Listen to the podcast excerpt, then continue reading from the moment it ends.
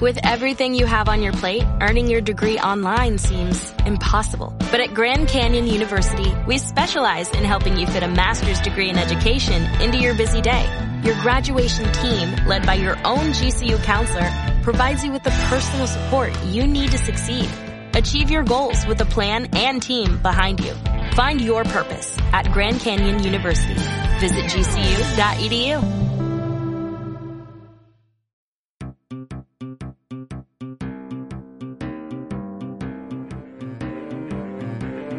El extraperlo, al margen de eras, civilizaciones y leyendas, ha sido punto de encuentro durante eones para todos aquellos viajeros cansados, sin sitio donde reposar. Y sin embargo, no es un lugar.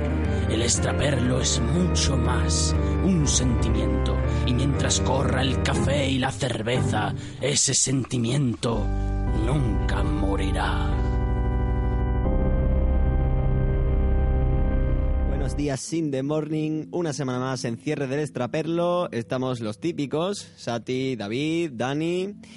Y bueno, recordar eso, que hay un bote ahí de propinas para el camarero y para el crowdfunding, que lleva ya abierto, no sé si está cerrado. ¿Qué día estamos? Aquí que me lo recuerde. Ha pasado Halloween. Ha pasado ya Halloween, ¿no? 100% seguro de que ha pasado Halloween. Vale, y así un Halloween de puta madre. Yo me disfracé de alpargata. ¿Tú de qué te disfrazaste? Yo, yo no he estado en Halloween. No he follado más en mi vida. Vestido de alpargata. En mi vida he follado tanto. Follado con una bota. no, yo no, no estaba porque he estado preparando el programa. Porque Ah, soy sí. un tío serio. Claro, todos. Entonces, claro, yo las dos semanas que han pasado del anterior a este, que han sido esos 14 días justos, a tope, a tope de favor. ¿Y Ni tú, Mani? 11 ni 15, 14. Yo me he disfrazado de Sebastián el Cangrejo. Te pega, Ay, ¿eh? Mami. Ay, Ay, mamachita. Ay, dame un becho. Ay, momocita. Pues vamos a hablar de anime.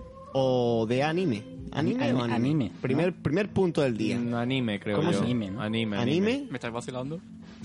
¿Cómo es? Es que ¿Cómo? no tenéis ni puta idea, chavales. ¿Cómo es? Amine. A, a mí ne- Anime. Amine. ¿Cómo que anime? ¿Dónde habéis nacido? Pero tú que eres japonés ahora. ¿Cómo lo dices tú? Anime. ¿Y tú? anime. ¿Y tú? Anime. No voy a hablar una hora con vosotros. ¿Te vas? Me voy. Mani, tío, otra vez no. Venga, hombre, O sea, no. no. Mani, tío. No ve. Y, y se va el tío. Míralo. Se larga. Bueno, pues nada, seguimos la- el programa sin Mani. Joder. Trae a alguien, ¿no? ¿O qué? Traemos a alguien, traemos... Tenemos un invitado. Tenemos invitado. Tenemos invitado eh, esta semana el amo del calabozo. Alguien que, que sabe bastante de- del tema, sobre todo eh, porque ya tiene sus años. Me ha dicho que no le llamamos viejo, pero yo creo que al- alguna se nos escapará. Él nació en los 80, es Álvaro y va a darnos unas buenas clases de, de mierda de la buena. Fuerte aplauso por postproducción. Muy buenas, muchísimas gracias por la invitación y encantado de estar aquí con vosotros.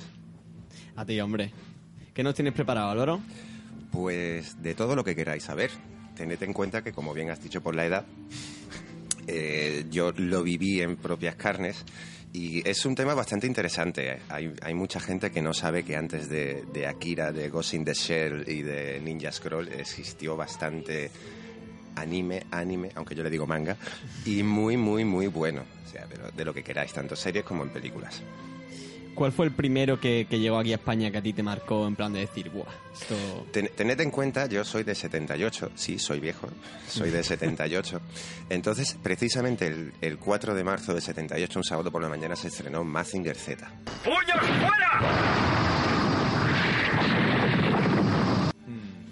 Pero yo ahí todavía no había nacido, yo nací en septiembre. Sin embargo, yo mis primeros 5 o 6 años de vida crecí con referencias a, a Mazinger Z.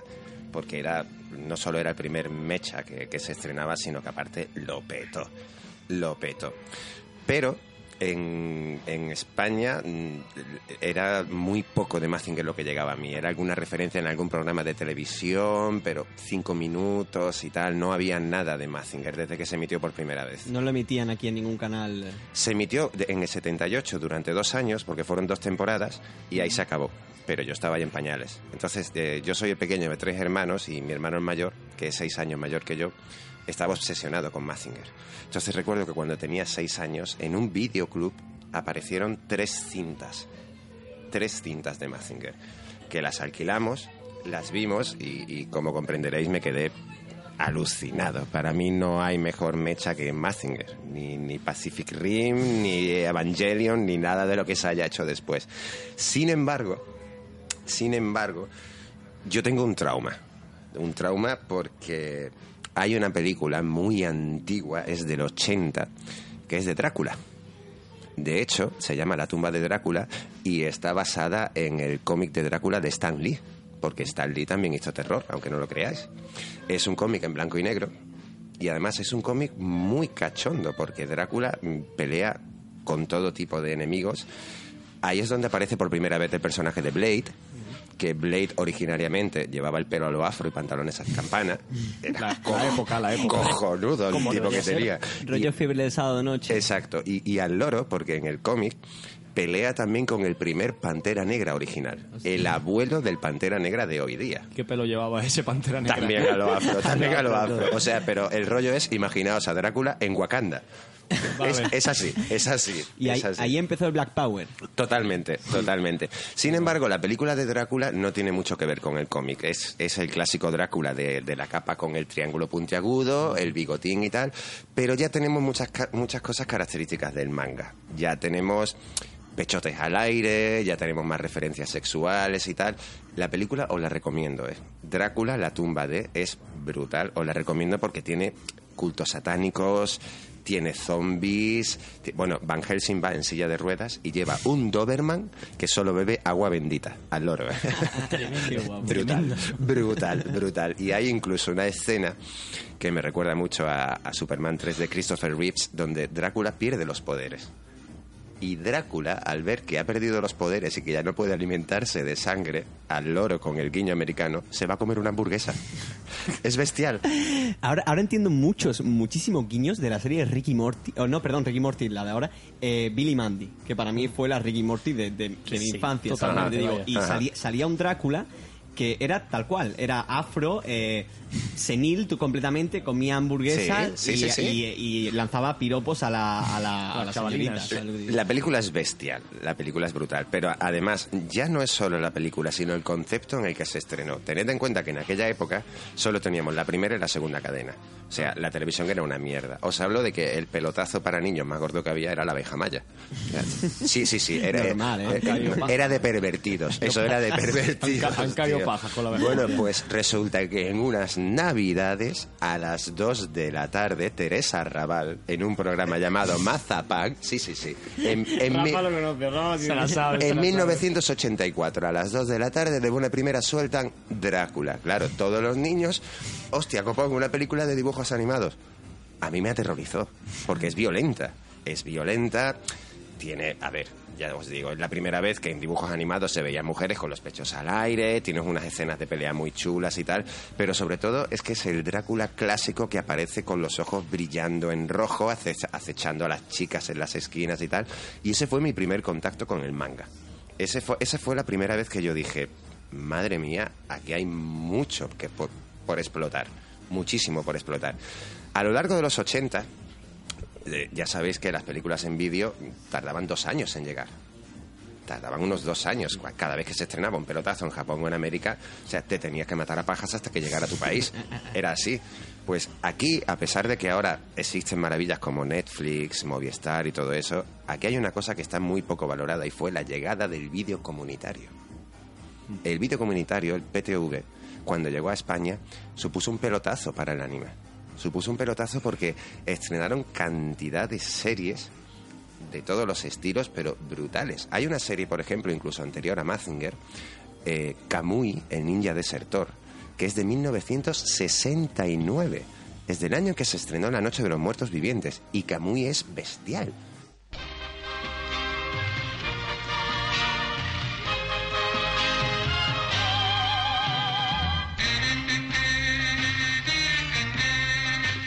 Kamui es, es un Ronin que va, vive en un Japón feudal, pero es un Japón muy posapocalíptico, donde todo está lleno de bandas callejeras que van a su...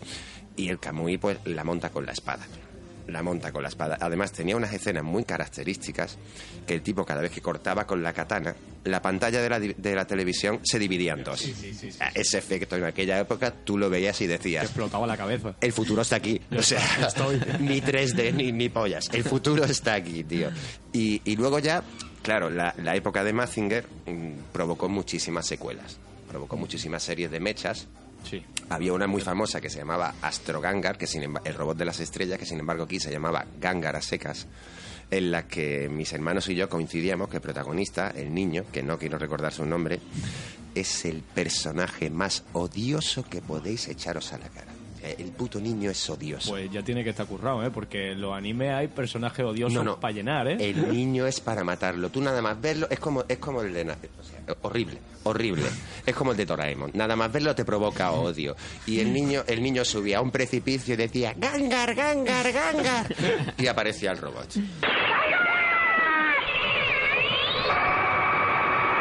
Pero el robot, lo cachondo que tenía, es que era un robot tipo Mazinger Z, pero tenía cara de hombre. Tenía cara de hombre. Era una, una cara totalmente humanizada con la nariz metalizada. Estaba bien, pero a Mazinger no lo llegaban ni a la altura de las babuchas. Luego sacaron eh, Daya Polón. Daya Polón era muy buena. Daya Polón imitaba a Mazinger también, solo que aquí la diferencia eran tres mechas, tres robots gigantes que se juntaban en uno.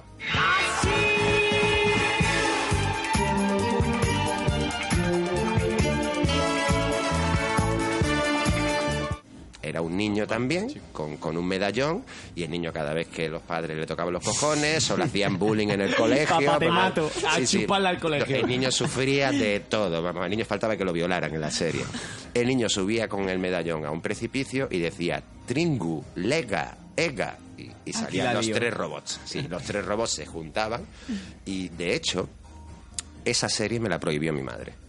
Mucha violencia. Sí, porque yo en aquella época, con, con siete años, yo tenía los pies planos, tenía botas ortopédicas y yo veía un capítulo de Dayo Polón y automáticamente... terraza. No, no, no, me bajaba a la plaza de mi barrio a pegarle patadas a todo el mundo. a todo el mundo. Y mi madre me tuvo que prohibir la serie. Y ha habido series en los ochentas muy buenas. Muy buenas. Estaba, había una, os he hablado antes de, de Kamui, por ejemplo, y había una imitación de Kamui, el ninja desertor, un poco más light, que era Sasuke. Sasuke, el pequeño ninja, y al loro, el monje de acero. Que el monje de acero, un tipo gordo que le acompañaba con una porra de hierro, La clásica de los demonios. el monje de acero es una copia exacta de el personaje de Sancho Panza. Exacta, exacta. Los mismos capítulos, o sea, bandas rivales, mucha mierda en los bosques de Japón y tal, y la serie se hizo muy famosa porque el niño tenía como una especie de berserk dentro, tenía como un espíritu de la mala hostia, el niño cuando ya le tocaban los cojones juntaba las manos y decía kiri kiri kata, y ya le entraba la mala leche, pero en realidad el que partía la pana era el monje. El Sancho Panza. Que además el monje estaba toda la serie mamado de cerveza. Toda la Como serie. nosotros. Toda la serie, exacto. Luego eh, hubo otra que fue larguísima, pero larguísima, os hablo de 3, 4 años, que se llamaba Conan el Niño del Futuro. Esa sí. ¿La recuerdas? Esa me suena. Era un niño con un taparrabos y una lanza. Pero Conan, el niño del futuro, era interesante porque tenía ya un puntito steampunk. Porque había sido un mundo posapocalíptico también y tal, en el que toda la maquinaria la usaban con vapor. Entonces había robots tipo AT Walkers de, de Star Wars, ¿no? Donde iban. Pero todo funcionaba con vapor.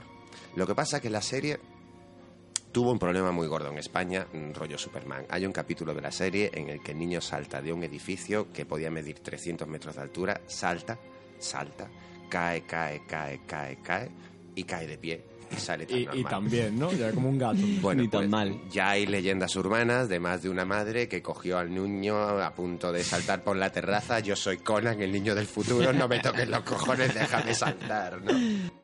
Conan, ¿qué estás haciendo? Es medianoche. Estoy construyendo un arpón. Podré utilizarlo cuando escapemos. Y, y ya os digo, en los años 80 las series, gracias a PTV, gracias al Proconio que hoy está ahí tan denostado, llegaron muy bien. Llegaron muy bien. Hay cosas muy buenas como por ejemplo eh, Blue Noah, que Blue Noah era una copia de Star Trek, pero en dibujos animados. Blue Noah al loro, Blue Noah nave antiespacial. y sin embargo era una nave espacial. Wow. Era un submarino. Un submarino que iba por el espacio. Un submarino totalmente. Se llamaba Blue Noah y era muy Star Trek. Era muy Star Trek, el mismo tipo de trama, el mismo tipo de drama. No sé si recordáis, por ejemplo, a Capitán Harlock, que tuvo su remake hace muy poco. Capitán Harlock era muy parecida a Blue Noah, pero tenía más mala leche, porque Harlock era un personaje como más cabroncete, ¿no? Con su parche, su espada y a la mínima te rajo la cara y tal y todo el rollo. Y luego, por supuesto, la que fue mi favorita, hablando de series, que a pesar de ser japonesa, estaba muy americanizada. Tenía un punto americano muy grande, que fue Ulises 31. Eso os pilla a vosotros fuera de órbita, pero es la historia entera de la Odisea de Homero de Ulises, pero en el futuro. Ulises ha destruido al cíclope salvando así a Telémaco, Tais y Humayos y provocando por ello una terrible venganza de los dioses del Olimpo. Quien quiera que se atreva a desafiar el poder de los dioses merece ser castigado. Yo sí la conozco. ¿La recuerdas? No la he visto, pero Era. Ulises, eh, tenía su hijo Telémaco, que iba con él a, a todas partes, tenía un pequeño robot que se llamaba Nono, que en la canción decía yo soy Nono, pequeño robot, su amigo fiel. La canción... ¿El a medio robótico o qué? Sí, sí, sí, exacto, exacto, muy a medio robótico. La serie lo petó. Además, hay que reconocer que, a pesar de que era futurista y tal, recrea la Odisea de Homero a la perfección. Yo recuerdo que yo tendría ocho años con el último capítulo, Ulises subiendo una montaña mientras el dios Cronos, representado de forma gigantesca, Ulises, le pegaba manotazos y tal, y lo sufrías muchísimo. Lo sufrías muchísimo. Cabeza, Sí, pura cerveza. Todo eso ya os digo que, que teniendo la primera y la segunda cadena, contenido que llegaba a través del PTV, tú decías, hostia puta, esto es la leche. O sea, yo quiero ser japo. Yo directamente quiero ser japo. Claro. Entonces, en este momento, en este momento en el que ya teníamos bastantes series y tal, empieza a llegar manga al videoclub.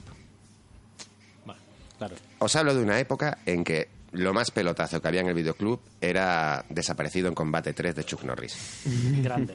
Exacto, donde las haya, por supuesto, porque Chuck Norris, yo creo que Dios no existe porque lo mató Chuck Norris. Entonces yo llego un día al videoclub con, con nueve años, porque yo tenía nueve años, y veo una película llamada El puño de la estrella del norte.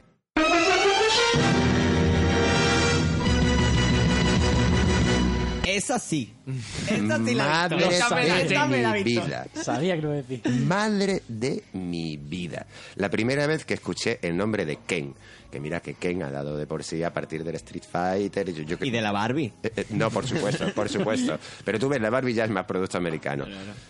La primera vez que yo vi ese mundo Mad Max, porque mira que los japoneses son buenos, los hijos de puta, recreando mundos posapocalípticos. Sí, ¿eh? sí, sí. La primera vez que yo vi a ese tío, que coge a un mutante mucho más grande de él, con su propia mano, lo coge de la cabeza, lo levanta y lo espachurra, yo dije, esto es maravilloso.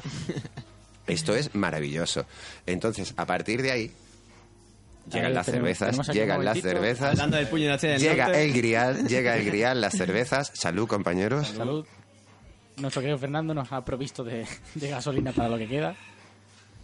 Mm. Y antes de una acotación radiofónica, antes ha dicho, claro, yo tenía nueve años y Álvaro ha mirado hacia abajo. O sea, ha mirado la altura que tenía con nueve años Eh, aquí, inconscientemente mientras hablaba.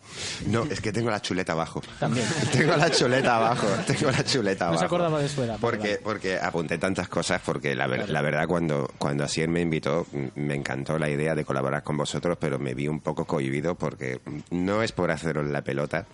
Tengo 39 años, no me da ninguna cosa decirlo, pero os lo digo con todo el corazón. Me parece que tenéis un cerebro privilegiado, todos y cada uno de vosotros. Cráneo privilegiado. Todos y cada uno de vosotros. Todo lo que hace Asier me encanta. Todo lo que hace con vosotros me encanta. Entonces yo, para venir aquí a hablar, yo tenía que hacer los deberes. Sí, nosotros también tenemos la chuleta aquí abajo, ¿eh? Yo tenía Sí, que hacer La los deberes. cosa. La cerveza. Yo tenía que hacer los deberes porque... Entonces estábamos en el, en el momento del puño de la estrella del norte. Había un par de pechos al aire también, poca cosa, pero bueno, no sé si conocéis la historia. Mundo posapocalíptico donde hay cuatro guerreros. La llave del norte, la llave del sur, la del este y la del oeste. Cada uno es como el guardián de esa zona y se van matando entre ellos.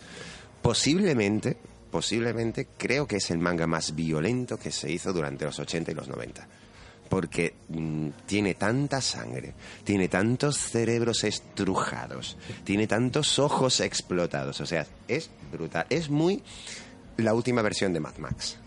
Sí. Es muy parecida, tiene ese rollete, tiene ese rollete, pero a partir de ahí, perdón, gracias a, a Toei Animation y, y a la compañía a la compañía Manga, Toei ya estaba por aquella época. sí, claro, claro, ahí empezó, ahí empezó. Petándolo. Pues a partir de ahí los videoclubs se empezaron a llenar de manga. Se empezaron a llenar de manga. Y os hablo, os hablo de antes de que llegara Akira. Os hablo antes de que llegara Akira. Esto es la época pre-Akira. Exacto. Es nuestro nuevo calendario. Exacto. Claro, Pre-Akira. antes de Akira, y después de post-Akira. Akira. Es que ya os digo, yo, yo por ejemplo, a pesar de conocer muy bien la serie de Camuy, El Ninja Desertor, cuando yo ayer buscando información vi que era del año 69, me quedé pilladísimo. Claro. Porque tiene una calidad brutal. Tiene una calidad brutal y es muy violenta. Es muy violenta. Entonces, detrás del puño de la estrella del norte llegó, por ejemplo, Devilman, que, que tuvo su secuela y tal. Que ahora le han hecho el, Exacto. el reboot. Se la han vuelto a adaptar, ¿no? Medio hombre, medio demonio, muy Deadpool, o sea, más hijo puta que héroe sí, y sí, tal y todo el rollo. Eh, y ya empezamos con el tema erótico. Porque claro, mucha violencia y tal y todo el rollo, pero ya sabéis cómo son los japoneses. Como son la- las personas. Lo- Los, los japoneses no tienen pene, tienen un tentáculo. Eso es así. Hecho confirmado. Exacto. Entonces, después de El puño de la estrella del norte, Urosuki Doji y un par de estrenos menos apreciados, eh, o sea, perdón, un par de estrenos menos conocidos, llega Urotsuki Doji, la leyenda del señor del mal. Así que es el Chojin, el dios de dioses. Es un enemigo. Un demonio. ¡Matadle! Que es brutal. ¿Qué título tú? Es brutal. Urotsuki Doji, la leyenda del señor del mal. Va de tres dimensiones que coexisten, una de ellas es la humana, pero en esas tres dimensiones, pues claro, hay demonios y tal y todo eso que lo que quieren es partir la pana para dominarlo todo. Y dentro de un tipo, pues se mete como la, reencarna- la reencarnación del Chojin, de lo que es El rapero. Exacto, exacto. Habla muy Exacto. rápido. Pero es, es como el superpoderoso y tal. Sin embargo, esta película tiene unas peleas brutales, esta saga. Tiene unas peleas entre monstruos tipo lobos, tentáculos y tal. Pero ya tenemos escenas de sexo explícito. Ya tenemos, y además ya tenemos escenas de sexo, de penetraciones con tentáculos gigantes, tal y cual. Lo exacto. típico, lo típico. Estas babas que caen tan famosas, pues eso vino muy mal. Aquí Porque eso, eso hizo que en todos los videoclubs de España el manga ya se censurara para niños. Ya fuera exclusivamente para Cualquier, adultos. cualquier tipo. A partir de ahí sí. Porque ya a partir de ahí se consideraba el manga como violento y medio porno. Venía dibujado y venía de Japón, mal. De- exacto. De hecho, de hecho, a mí me dejaban alquilarla siendo un crío, pero porque yo me dejaba una pasta en el videoclub. Pero la misma película que yo alquilaba, al lado mía venía un chaval a alquilarla, pero venía de la mano del padre. Porque si no, no se la dejaban alquilar. Tú dejabas una pasta en el videoclub, como nuestros queridos mecenas se pueden dejar una pasta en nuestro bote de donaciones de cierre del extraperlo. Momento, págame. Mo- Momento, págame. De- ya de- está. de- bueno, de hecho también el videoclub le dejé una pasta de ver y todavía tengo un par de cintas de VHS que no le devolví, que se quedaron en mi casa. Buah, yo, yo me acuerdo de cuando yo era chico y iba contigo al videoclub, cuando todavía quedaban unos cuantos, y decía, tengo que piratear juegos. Y te cogías como 30, y dices, ¿tú crees que canta? Y, yo, "Nah". y lo ponen a ti encima de la mesa, ¡pum! la verdad me que los sí. quiero llevar para probarlos todos, La ¿sabes? verdad que sí. A ver, es- esto es demagogia. Pero todos preferimos tener las cosas originales, por supuesto, pero cuando hemos pasado épocas de pobres, pues todos hemos hecho lo mismo. Si la cultura no es accesible, Exacto, exacto. Luego, a partir de Urotsuki Doji, que tuvo cuatro películas, ¿eh? Urotsuki Doji estuvo desde el 89 hasta el 94. no se cansaba el tío. No, no, pero dio es- con tentáculos. es que era eso, claro, es que tú eras pequeño y al mismo tiempo que tenías mm, peleas cojonudas, porque recuerdo que el protagonista se transformaba en una especie de hombre lobo brutal, también te la podías menear. Por- porque era así, tío. Lo Es que mejor es, de los un- dos es un mundos. pack completo. Y, y además, yo no sé vosotros, pero en aquella época a mí casi me desaparecía el pene en la mano, con perdón. Por- porque, porque en aquella época eh, eh, uno pillaba esas cosas de forma brutal. Y luego teníamos cosas como Porco Rosso, que se hizo muy famosa, pero a mí no me hacía tanta gracia. Era un cerdito aviador que iba en contra de la piratería y eran todo peleas en avión muy es más política impresionantes. que, que sangrienta. Exacto. Porco Rosso tenía ya un deje filosófico que... No que- es tan para niños, ¿no? a mí no me menos encajaba mucho. en esa. A mí no me encajaba mucho, chico, mucho. Hasta que llegó la, la saga de Doomed Megalopolis, Doomed Megalopolis, la ciudad del mal, que originariamente son cuatro ovas, pero aquí en España la editaron en tres. Doomed Megalopolis al loro. Va de un demonio japonés, pero es nazi.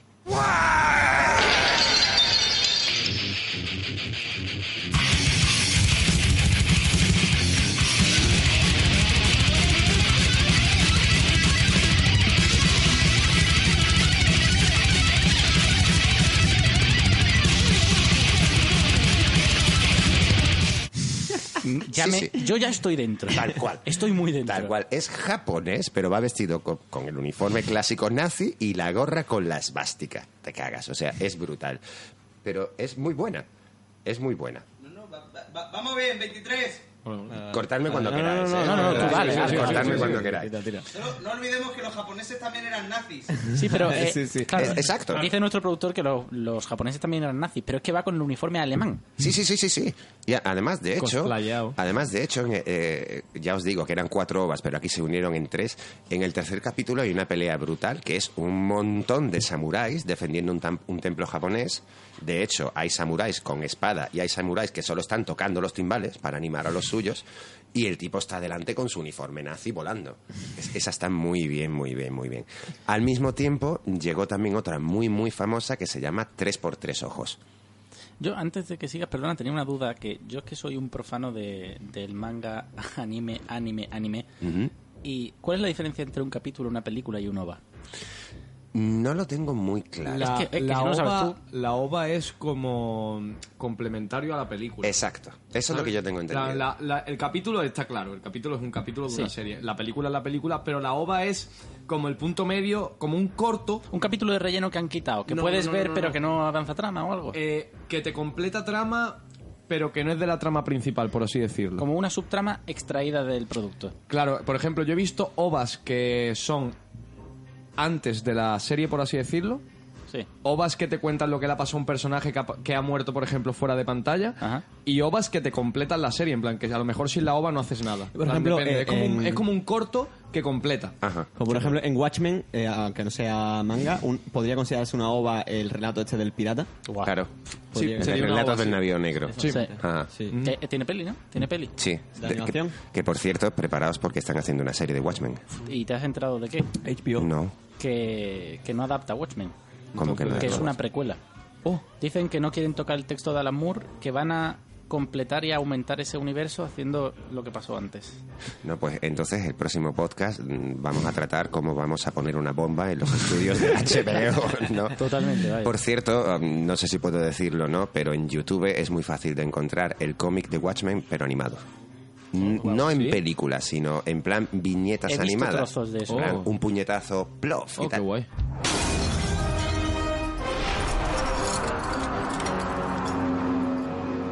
Brutal. Muy bueno. Brutal. Entonces, me estoy metiendo ya en los años 90. Pero, Una pequeña aclaración, perdonad que corte el programa como productor, sé que lo hago al final, pero la OVA eh, ¿La has buscado? es... Sí, claro, por supuesto. Eh, la OVA es algo que nace como formato eh, casero, como aquí tendríamos el VHS, de hecho eh, casi se podría traducir como VHS, de modo que pequeñas productoras freelance se encargan de adaptar al formato OVA, digamos, como formato de vídeo, una historia que habitualmente no es nueva, sino que es adaptación de un manga o interpretación de una parte de manga, como decía David. Y, esa palabra se ha heredado, como si fuera un concepto como tal, eh, eliminando las limitaciones de tiempo que dan las series de anime o las películas de anime, más o menos como pasa con el podcast, podríamos hacer ese paralelismo, y eh, en muchos casos es complementario de tal modo que no en algunos en algunos casos ni siquiera lo hace la productora principal de un manga como puede ser Dragon Ball sino que lo hace una, lo hace una productora secundaria que da ese permiso Bravo. podemos seguir. Bravo. Perfecta aclaración, o sea... 10 de 10. Wikipedia, gracias. De, de hecho, ahora que lo dices, creo recordar que la primera vez que yo vi algo llamado OVA era de Street Fighter. Era de Street Fighter. Entonces, mm, ya estamos hablando de cosas de los 90 y evidentemente no podemos llegar ahí Sí, me sin... empiezo a enterar. Pero no podemos llegar a los 90 sin hablar del 88, que fue el estreno de Akira. Sí. Akira es Akira para todos. También se estrenó La tumba de las luciérnagas, que también es un pepino. La la o sea, desde otro punto Es de vista, muy bonita. La tumba de las luciérnagas. Es muy bonita. Y además es, es muy en la línea de- del viaje de Chihiro, del castillo volante, de, Más cruda, pero sí. Es preciosa, pero bueno, no, no hay manga que no sea crudo, que no tenga No, ese pero- punto. Pero de- es dura, ¿eh? Yo- sí, yo la- lo es es. que da la Sí, casualidad de que la tumba de Luciérnaga la vi hace dos días. Que la vi, la vi con Claudia, con, con mi pareja. Y yo me quedé, no había visto antes. Y con el tema al principio ya nada más, con lo de la madre, Yo dije, uff, No, no. se aproxima un viaje. Yo la vi de pequeño y no la vuelvo a ver. Hostia, eh, eh, No, un- Pues eh, es un viaje bastante guay, pero el principio lo ves y dices, oye, No, seguid, seguid, seguid, por favor. vale, vale. De hecho, hay una película que, que ni siquiera tenía apuntada, pero hay una película del 85 o del 86 que se llama Amigo Fiel, que va de dos perros. Es totalmente japonesa. Pues que los perros y los No, no, japoneses. no puedes, no, no, no puedes verla. No, No, no, puedes verla porque es un puto trauma. ¿Sabe- ¿Sabéis cuál no podéis ver? También japonesa de lo- no sé qué 80, pero de los 80 está Midori. Tú la has visto, seguro. Midori, Midori. ponme en onda. Me quiere sonar Hostia, a mí, pues ¿eh? co- es como un- es una fábula en plan eh, la película adapta un relato del folclore japonés Ajá. en la que una niña mm, se queda sin madre de hecho es súper mm, brutal como pierde a la madre se Eso es Heidi. se la- no no se, se la encuentra se la encuentran muerta y, y llena de ratas Heidi. y sí, total. y la niña pues es mm, digamos secuestrada por un circo de elementos y, oh, y a partir de ahí ya hay violaciones y cosas súper chungas. Al final se enamora de un enano que es mago y que, y que se pone en contra de dos. Pues, es un viaje la película. No, pero la voy a buscar porque no tenía ni idea. ¿eh? Es pues, la versión porno de Willow, un poco. Yo creía que tú lo habías visto, tío. Creía que alguien me iba a decir, La- ah, sí, Midori. Pero, no, pero me han hablado de el ella. más rarito. No, me han hablado de ella rollo, tienes que ver tal, pero yo nunca ni he buscado información. Ah, mejor. Como, sí, sí, yo la veo y no. Es que eh, eh, Sati y yo estábamos en un foro en 3D Juego, que es una página de videojuegos, pero Que si nos teníamos, quieren patrocinar, pues teníamos un foro de, de cine en el que unos muchachos de Madrid organizaban como un festival de películas, sobre todo japonesas, que ellos decían, "Os las tenéis que ver y luego las votáis. Y una de ellas era Midori. Y entonces me interesó, me la vi y, y- y me arrepiento. Eh, es Soy que- peor persona desde No, entonces. yo sí que quiero. Sé que en este programa yo no iba a aportar, pero es que sacáis este tema y no puedo evitarlo, porque además he hecho un trabajo sobre la tumba de las luciérnagas. La tumba de las luciérnagas es considerada por muchas listas como una de las 10 películas más tristes de la historia del cine. es Sí, sí, sí. Eh, y lo, lo fantástico que tienen desde, desde Ghibli, eh, que la hizo Takahata, eh, eh, el malo de Ghibli, el malo por, por la decisión que tuvo de publicar eh, La tumba de las luciérnagas eh, en una sesión doble, Eh, sí, es verdad. una sesión doble en la que se estrenaron ambas películas juntas y al cine ibas a verlas juntas, toda la familia, niños y padres, junto al viaje a, a, eh, mi vecino Totoro. Sí. Entonces, es un poco contraste, ¿no? Tremendo combo, ¿eh? combo. Es el wombo combo, claro. Estaba, claro, estaba por ahí Miyazaki haciendo sus cosas family friendly y dijo Takahata. ¿Qué vas a en- hacer? En japonés. No, no, no, no, no, no, no, no. Y aquí eh, se reparte la Aquí lo que pega. este aquí Bueno. con las bombas. Vamos Bueno, a hacer bueno. muerte y destrucción. Vamos a hablar de Akira porque no podemos terminar este programa sin hablar de Akira. Exacto. o sea- Solo un último Exacto. dato y ya me, me apago el micro. Eh, la tumba de la luciérnaga lo escribió un señor que dijo que la escribió porque cuando porque fue autobiográfico, pero lo da- le dio la vuelta. Y él dijo que fue tan dura la Segunda Guerra Mundial que cuando él tuvo que cuidar a su hermana, su hermana pequeña, cuando su hermana falleció, él se alegró porque se quitó un peso de encima. y por eso luego hizo la tumba de las luciérnagas con ese personaje que se ata tanto a su hermana y que la protege tanto. Madre Sí, de mi vida. ¿Tú ¿Ves ese dato? Yo no lo sabía. Pero es lo que he dicho antes. Yo la vi una vez y no puedo Sí, volver sí, a verla. es- No puedo volver a verla. en, el último, en los últimos dos meses la he tenido que ver siete veces para hacer No, trabajo no, y es eh, horrible. Eso, es como, eso es como ver Mártires. Eso es como ver Mártires del Pascual Languier. O sea, no, no, una vez y ya dices tú, vale, ya lo he pillado, pero no me voy a torturar más. Estábamos con Akira y, y ya os digo, en aquella época, imaginaos, en el 88, nadie tenía ni puta idea de lo que era el cyberpunk. Ni idea. Hasta que llega primero Blade Runner y después Akira.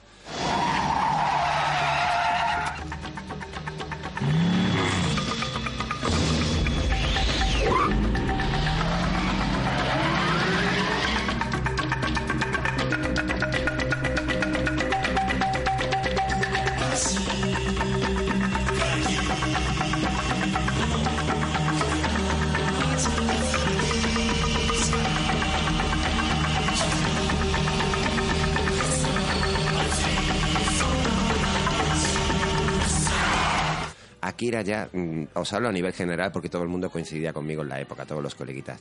Desde el primer momento que ves el boquete de la bomba y pone Neo Tokio, ya dices tú, hostias. Y Akira tiene una cosa, que Akira pueden pasar 50 años que sigue siendo maravillosa en todos los aspectos, a nivel gráfico, a nivel de historia, a nivel musical. Lo que pasa que, claro, mm, tened en cuenta que en mi generación, no es que sean, no es que fuéramos tontitos, pero no tenemos el cerebro que vosotros tenéis en la vuestra. En aquella época, Akira, el 90% de los mensajes no los pillabas ni de coña. Tiene una carga subliminal brutal. Ni pillabas lo del espíritu de la reencarnación de Akira, ni pillabas el comunismo, ni pillabas el fascismo, ni pillabas todo lo que allí se recrea. Y gracias a Akira, por ejemplo, yo terminé viendo las dos películas ya de, de live action de Tetsuo y Tetsuo 2, que siguen siendo cyberpunk, pero ya son un poco perverted, ya Sí, son un poco mm, más... totalmente. Y ya esto nos metemos de lleno en los años 90, que ya lo sabéis todo mejor que yo. Pero ojo que Akira, ya por terminar de dorarle la píldora, eh, en la animación, sobre todo analógica de aquella época, es mucho más difícil la iluminación. Sí. Meter luces. Y Akira maneja las luces como casi ninguna película en la historia del cine. Es que no se termina de dorar la píldora, Sí. Akira. De hecho, ¿sabes lo que me- más me, me gusta a mí de Akira? Era el reflejo que dejaban las luces de los motos. Exactamente. Es ese halo que dejaban las luces de los motos, que por cierto, ayer tuviste Akira por primera vez conmigo. Todo ciego de porro. Aquella noche que me, Dani también estaba. aquella noche que me violaste dos veces por ponerte Akira y, y se quedaron los dos traumatizados porque la, la película yo no me canso de verla. Yo no me canso de verla. Tremendo. Y ya entras en los años 90, que ya fue el boom. Porque el, el manga ya en los años 90, primero empezamos en el 91 con los Caballeros del Zodiaco en España, cosa que también nos prohibieron porque veíamos un capítulo, nos íbamos todos a darnos de hostias. Hombre, Nadie quería ser Andrómeda, porque era el Waltrapa era el Julandrón, todo el mundo quería, todo el mundo quería ser Fénix, que era el de la mala hostia y el de te, te pego porque me da la gana. Pero a partir de ahí, bueno, ya lo conocéis mejor que yo. Caballero del Zodiaco, Dragon Ball. y- Ghost in y- the Shell. Ghost in the- bueno, es verdad, no podemos dejar Ghost in the Shell en el, en el pasado, ni Ninja Scroll, con ese Jabui en plan Ronin haciendo de la suya. Pero Ghost in the Shell, a nivel técnico, es, es como Akira. No es nada sin Akira, perdón, porque si alguien se siente ofendido, pero yo creo que Ghost in the Shell no es nada sin Akira, pero a nivel técnico me parece brutal. Y La hace- primera secuencia es Sí, increíble. Sí, y hace un momento le comentaba a Dani que yo no soy muy de remakes. Sin embargo, la adaptación a cine que hizo Scarlett Johansson me parece muy bien conseguida. No la película, la estética. Sí, la estética. Al loro con lo que voy a decir, y no me matéis, ¿eh? la estética la puedo poner al nivel de la de Blade Runner, ¿De cuál? ¿De, la la, última. nueva de la...? del remake de Ghost in the Shell. Pero la te estética- pero, que ¿qué- Blade de Runner, Blade Runner? 2045... La primera. Ah, La ¿de primera. la primera? Sí. Joder. Pero, a ver, también... No lo ha visto, ¿eh? No Atrevido, visto, atrevido pero- Sí, sí, lo sé, lo sé. También sé que sin Blade Runner no se habría hecho esa estética en Claro. Ghost in the Shell. Claro. Ninja Scroll y tal, y a partir de ahí ya todo lo que vosotros conocéis muchísimo mejor que yo. ¿Has leído Ghost in the Shell, el, el libro, el manga en sí? Es que nunca le he metido... eh, al único manga que le he metido caña en cómics, ¿sabes a cuál fue? El de Dragon Ball, tío. Pues yo- yo, disfruto más del manga que del anime muchas veces, ¿eh? Pero no tengo pasta, tío. Pero bueno, yo lo, yo lo veo online, ¿eh? Yo no me gasto dinero. sí, pero- Yo disfruto, no sé, considero que... Ay, profundiza mucho más. Claro, es que la imagen en movimiento es más difícil también. Entonces llega un punto que yo prefiero ver cómo el artista ha dibujado, por ejemplo, el, el caso donde se ve mucho mejor es en Berserk, que se la dije yo así. ¿eh?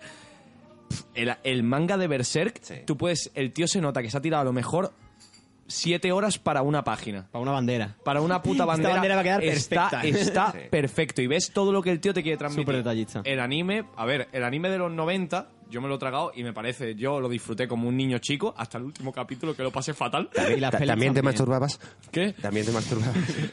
Hombre, con el último desde luego no. ¿eh?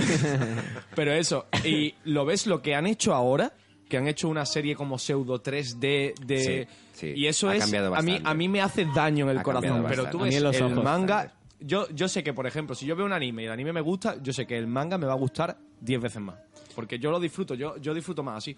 Precisamente habláis de un autor súper detallista y yo te comentaba lo de Ghost in the Shell porque cuando yo había visto primero la película, la, la de animación japonesa, y luego le hinqué el diente al manga, que yo no leo manga, pero las obras cumbre como que me las miro. Y me llamó la atención lo honesto y vago que es el autor. Porque literalmente hay una, hay una viñeta en la que hay un personaje conduciendo y de copiloto hay otro y están hablando. Entonces las siguientes viñetas tienen los, los puestos intercambiados. El que era copiloto ahora es piloto. Porque sí. un, Entonces fa- hay- un fallo de raccord, ¿no? no, hay un asterisco y lees abajo. En el semáforo se han cambiado, pero me daba pereza dibujarlo. Acojonudo. To- Así entero Ghost in the Shell. y creo, por lo que vi, que está dibujado hasta un cuarto del cómic, luego ya eh, sigue con el blanco y negro, de vez en Sí, cuando o sea- se colorea un- una mano. Claro, y ya a- pasa. al principio todos los capítulos son en color y poco a poco va perdiendo color para que no se note y sigue en blanco y negro. O sea, es muy vago y, y muy honesto. Y es una No, no, historia muy seria y muy profunda, pero te descojonas con las cosas. A lo mejor ha hecho un cliché cinematográfico como policías rodeando a un criminal y están todos apuntando rodeándolo. Y el tío te pone un asterisco y dice, si rodeas a un sospechoso así, se dispararían los policías entre sí. No lo hagáis así, pero yo ya lo había dibujado, así que lo dejo.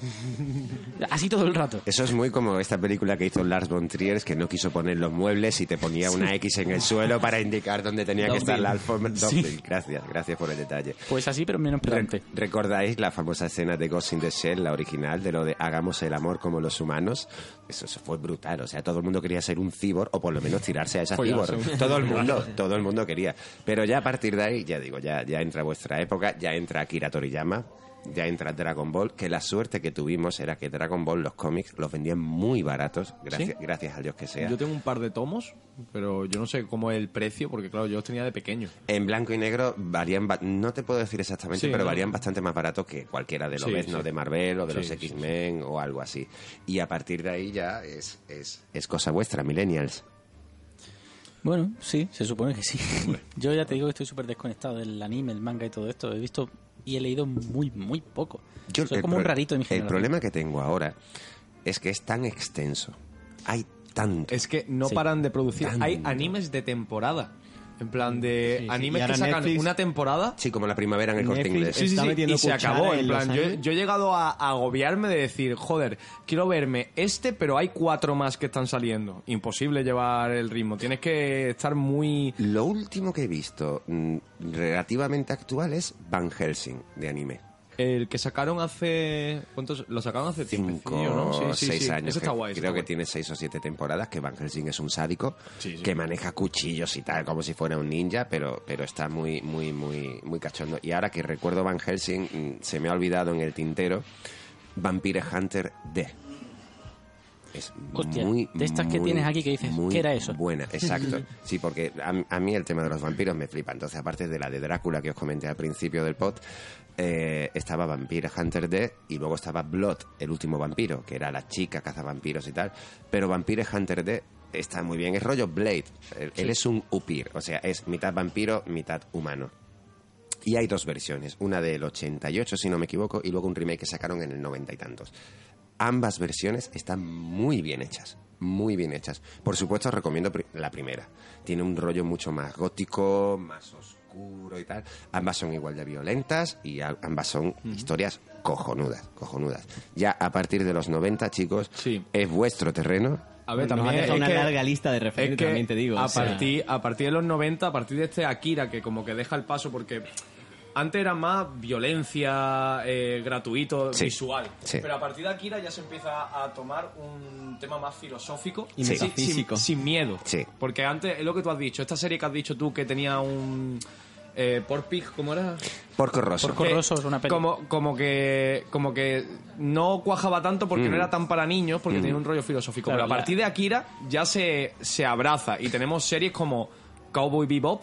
Ah, sí, hostia, brutal, hostia. brutal. Sí. Eso, brutal. eso te parte el alma. Brutal, y, y sí. es una serie que ha llegado a todo el mundo. Sí, Tenemos Evangelion también, Sí. quieras o no, es una serie que tú la ves y dices, ah, mechas, robots que se pegan con monstruos. Ah, no, a mí me Ni- encantan. Ni de coña. Si hay un mecha, me encanta. pero claro, es de mechas, pero no es de mechas. Es, es de un artista que está deprimido. Y en plan, y trata la depresión de una forma que yo he llegado a, a quedarme temblando viendo. No la, no la serie, pero sí leyendo el manga. Hay por, es lo que te iba a decir. Hay, por ejemplo, todo, con la gente que ha hablado me han dicho que es mucho mejor el cómic Es que, la es serie. que eh, el problema es que Evangelion sigue, bueno, sigue a día de hoy, que en 2020 sale la última película, que estoy ansioso por verla. Tienes el hype. Claro, yo, yo soy muy fan de Evangelion, pero muy poco fan del autor.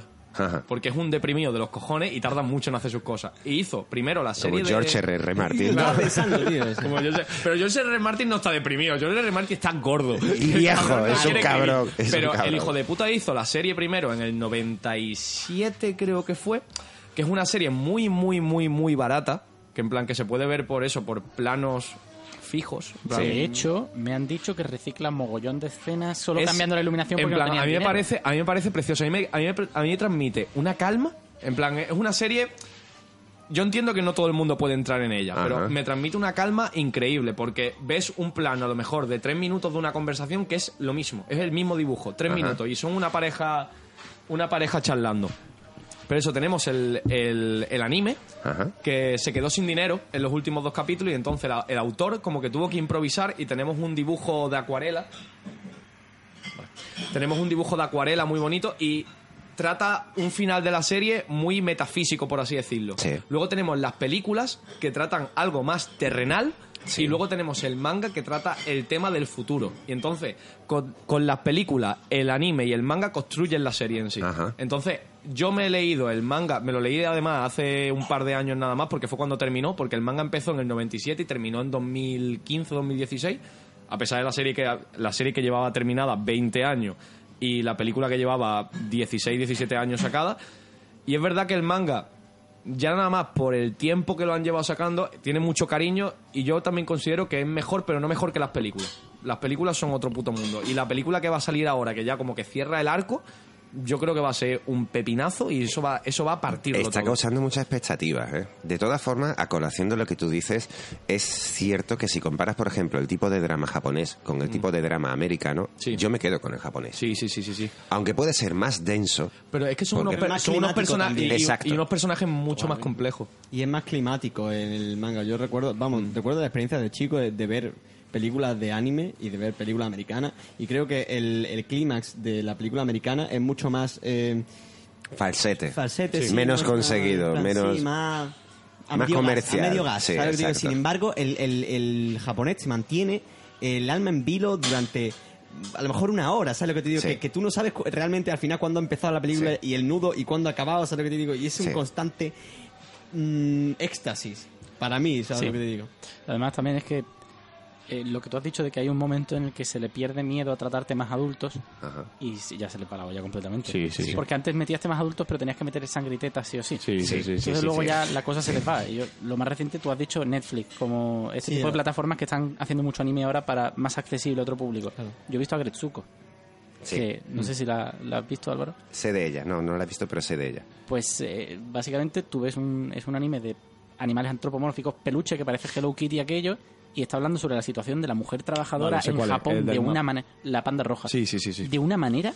Sexismo, explotación, eh, imposibilidad emocional. eh, O sea que es la versión cojonuda de The Handmaid's Tale, ¿no?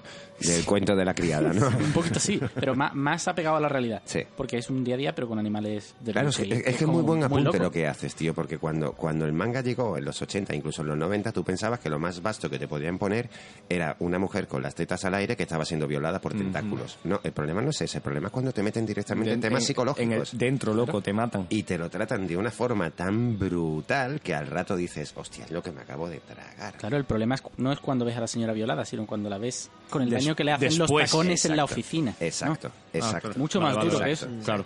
Yo ahora, por ejemplo, estoy liado con, con Berserk, que me la recomendó a Sierra y le doy las gracias por ello. ¿Con, ¿Con qué? ¿Con el manga? ¿Con la serie? Con las tres películas. Con las tres películas. Con Yo tres te recomiendo, en plan, las tres películas están muy bien porque es como una recopilación del manga y avanza un poquito más, me dijiste. Avanza ¿no? más que la serie. Yo es que la Un última peli más. no la he visto, un poquito más. Pero yo nada más por el estilo de dibujo que tiene el, el anime del noventa y tanto, que a mí me recuerda, yo qué sé, ese anime que parece VHS, ¿sabes lo que Sí, te sí, digo? sí, en plan, sí, dibujado esa- con la... esa estética que En tú plan, dices, y es, es lo mismo porque están muy, muy bien adaptadas las películas, pero a mí me transmite más. En plan, el- Sí. la sangre No, esa que sale a chorreones mal dibujada casi. Entonces, Y ya como, como último dato, os quería contar la, la, la perversión, la perversión que, que vi el otro día, la resurrección de Freezer. ¿Pero qué? Ah, la... Sí, la resurrección de Freezer. Vi la batalla de los dioses, la anterior, Sí. que no me hizo mucho tilín. La batalla de los dioses es la del tío que se tiene la cara de Anubis. Estamos hablando de Dragon me la- Ball, por cierto. esa, esa me la vi yo con unos amigos en casa y me pareció un paso adelante en cuanto a lo último que se había hecho. Sí, por supuesto. Por Muy- y supuesto. diver- divertida, pero con pelea interesante, además, de la época que a mí me gusta, que es la época post-Cell. Exacto. En plan, cuando están todavía Exacto. todos vivos, pero son jóvenes los Exacto, niños. Exacto. Bueno, pues la resurrección de Freezer mm, deberíais de verla porque lo vais a pasar de puta madre. O sea, pr- primero mm, es como el Tetris porque lo que queda de Freezer son pedazos hasta que lo van recomponiendo y tal. Y eso sí, es de las más violentas porque desde que Freezer se recompone son vamos a darnos leches, vamos a darnos leches, vamos a darnos leches hasta el final. Es un no parar. Es un no parar. No soy muy, muy, muy fanático de Dragon Ball, a pesar de que me tragué la serie entera Sí, en los sí. 90. Porque Igual, igual.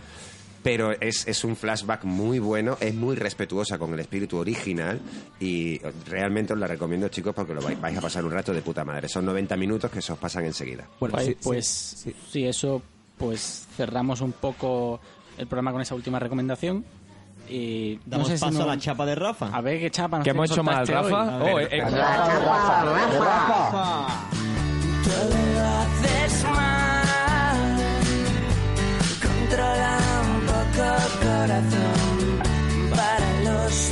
Oh, es- es Perdón por mi hoy. chapa, eh, perdón por mi chapa. Hoy es ver, cortita. Sí, hoy, hoy es muy cortita. Eh, lo que sí quiero decir de respecto a lo último que hemos comentado, eh, yo también he visto la resurrección de Freezer. Eh, en, la- en cuanto a animación también da un salto alucinante que no se ha visto. Se, veí- se veía intuir ya en la anterior, en la de la batalla de los dioses. Pero si queréis eh, verla, tenéis dos maneras de verla. Una es en la película y otra es en los primeros capítulos de, de Dragon Ball Super de Coño, la nueva son, temporada. son malos los primeros capítulos Son de muy Ball malos. Super, ¿eh? Los Lo he capítulos- dibujado yo. Correcto.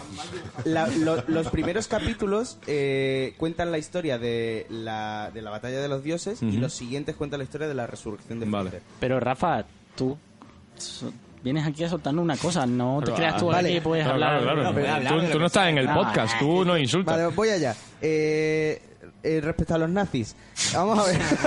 Eh, chavales, chavales. No, en realidad no es una chapa, ¿eh? me parece bien lo que habéis hablado, pero yo quiero decir, porque me han entrado ganas y antes no podía, que eh, los nazis son horribles. Pero eso no hay, no hay, no hay mucho debate, pero su ropa no.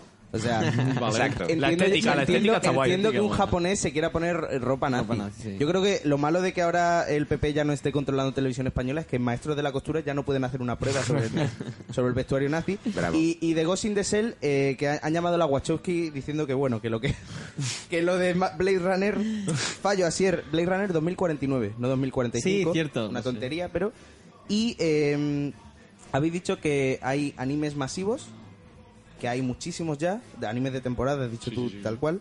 También hay un montón de monologuistas, también hay un montón de series y estamos ayudando, contribu- estamos contribuyendo a ello con una cadena de podcast. Bien. Eh, y tenemos un mensaje también de otra persona que se ha indignado con este programa de hoy. eh, porque habéis tocado un tema que, a ver, Que la chupe. tenéis, tenéis que Otra vez Tato.